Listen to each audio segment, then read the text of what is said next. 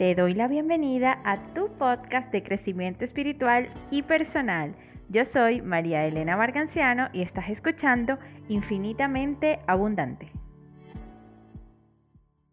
Te doy oficialmente la bienvenida a tu podcast Infinitamente Abundante. Pues en el tema de hoy quiero que conversemos acerca del ego. ¿Y qué es el ego? Pues el ego no es más que ese conjunto de creencias, de patrones, de valoraciones que nosotros tenemos sobre nosotros mismos.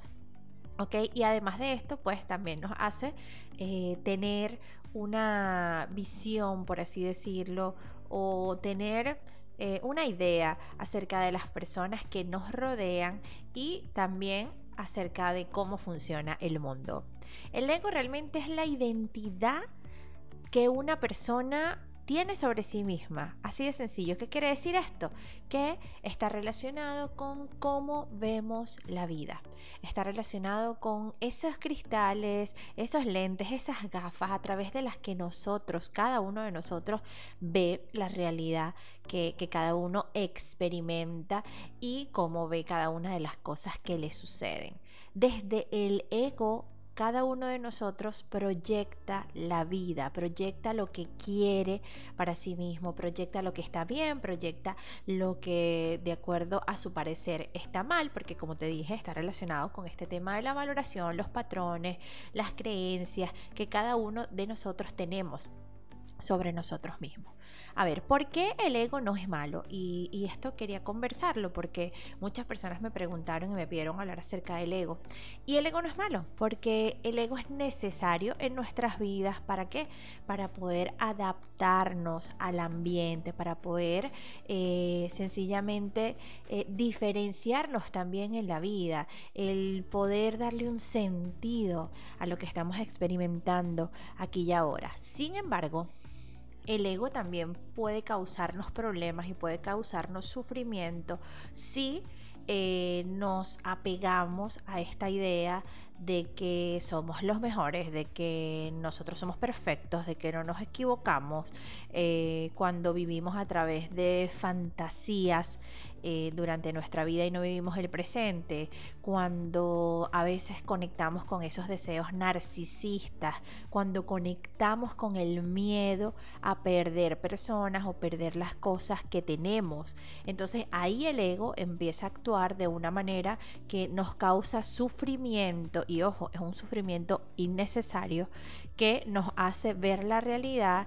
eh, de una manera distinta que al final termina alejándonos de los demás y nos hace entonces construir como una coraza, ok, alrededor de cada uno de nosotros para evitar ser lastimados, eh, para eh, evitar ser mm, heridos. Pero eh, realmente esta coraza eh, lo que hace es que eh, crea más conflicto en nuestras vidas, porque esta coraza normalmente lo que hace es que se construye desde luchas, desde dificultad, desde esfuerzo, desde adicciones y te cierras, ¿no? Te cierras a, a expresar tus emociones, te cierras a vivir de una manera mucho más libre y mucho más descontracturada.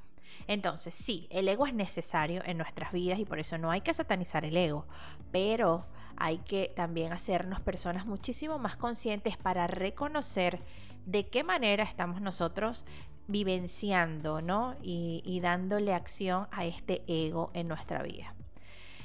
Por ejemplo, yo que soy maestra de meditación, y me encanta mucho trabajar la técnica del mindful, ¿no?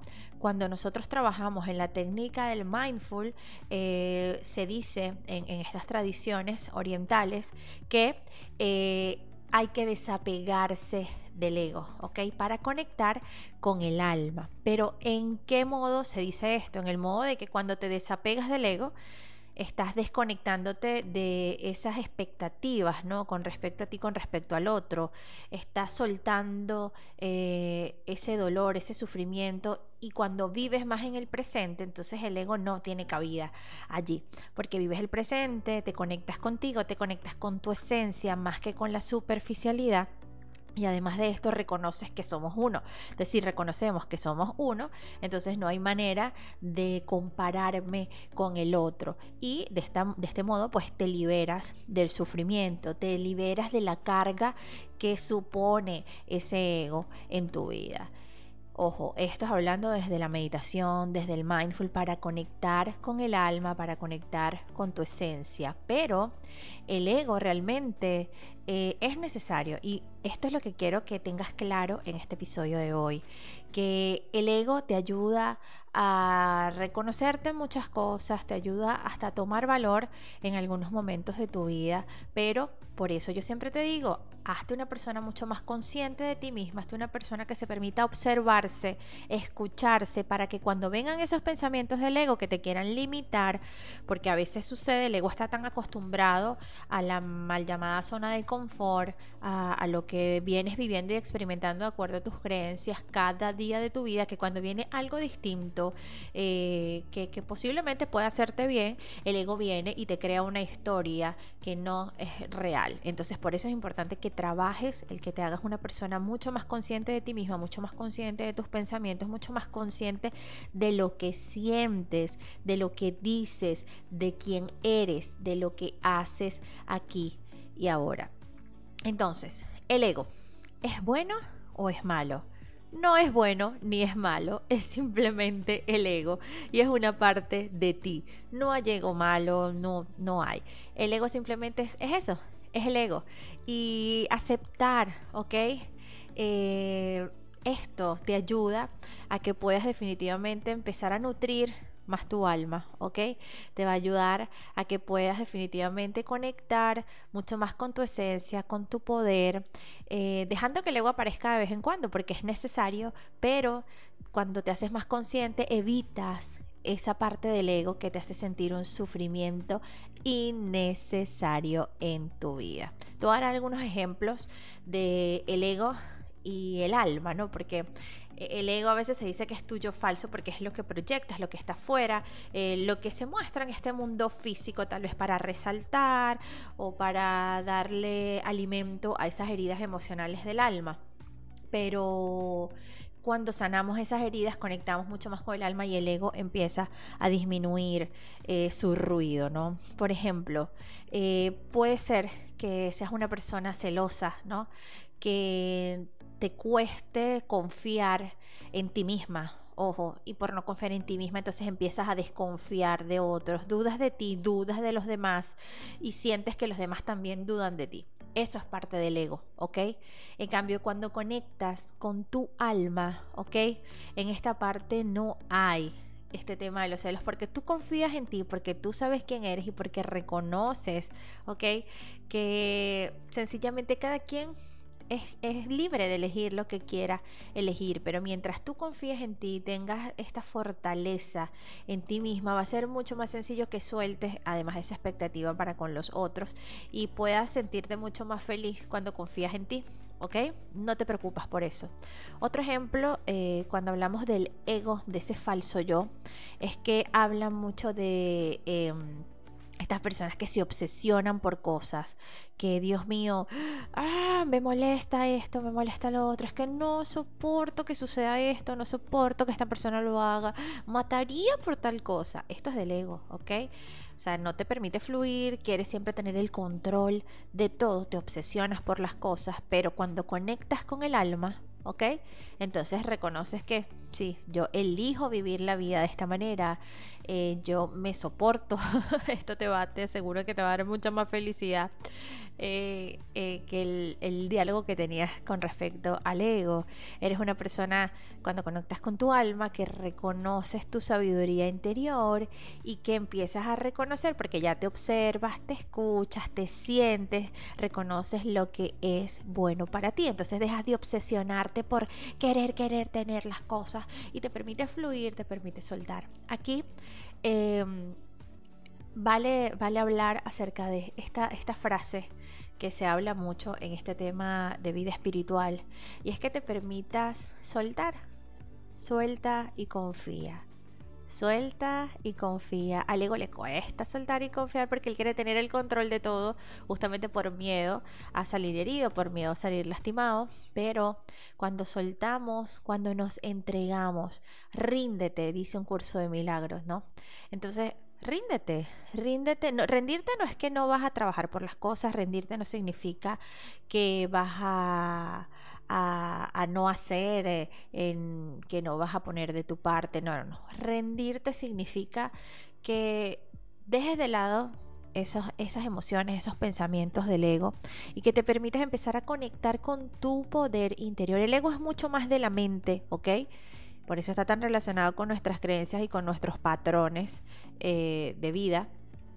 Pero conecta más con tu alma.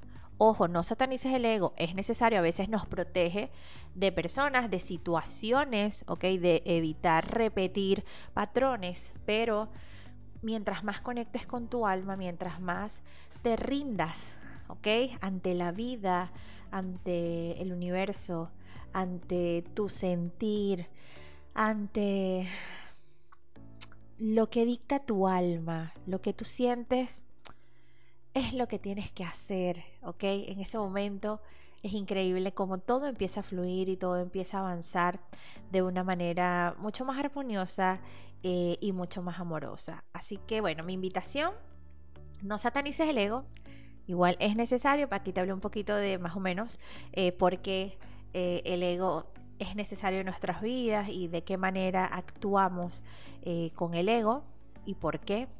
Pero también recuerda que si queremos seguir avanzando y creciendo, tenemos que hacer un equilibrio entre nuestro ego y entre el sentir de nuestra alma. Así que permítete observarte más, escucharte más, sentirte más, eh, refuerza tu intuición, ¿ok? Y desde allí pues empieza entonces a vivir una vida mucho más armoniosa y mucho más fluida. Pero en términos generales, el ego no es malo, es parte de nuestra vida y bueno, solo quería que pudieras reconocerlo y saber un poquito más de él, que mucho se sataniza por allí eh, en, en, las redes, en el mundo, pero no, yo particularmente de verdad que lo aprecio, lo honro porque es parte de mi vida, es parte de mis experiencias y pues ha cumplido misiones importantes para yo poder seguir tomando acciones. Pero para poder identificar tienes que observarte, escucharte y sentirte de una manera mucho más consciente. Espero que te haya gustado este episodio. Gracias, gracias, gracias infinitas por ser y estar. De verdad que estoy súper feliz de compartir contigo un episodio más de Infinitamente Abundante. Y si quieres saber más de estos temas, pues te invito a que me sigas en mis redes sociales como arroba tu conexión infinita en Instagram y me encuentras como conexión infinita en Facebook también. Gracias, gracias, gracias infinitas. Nos vemos en un próximo episodio.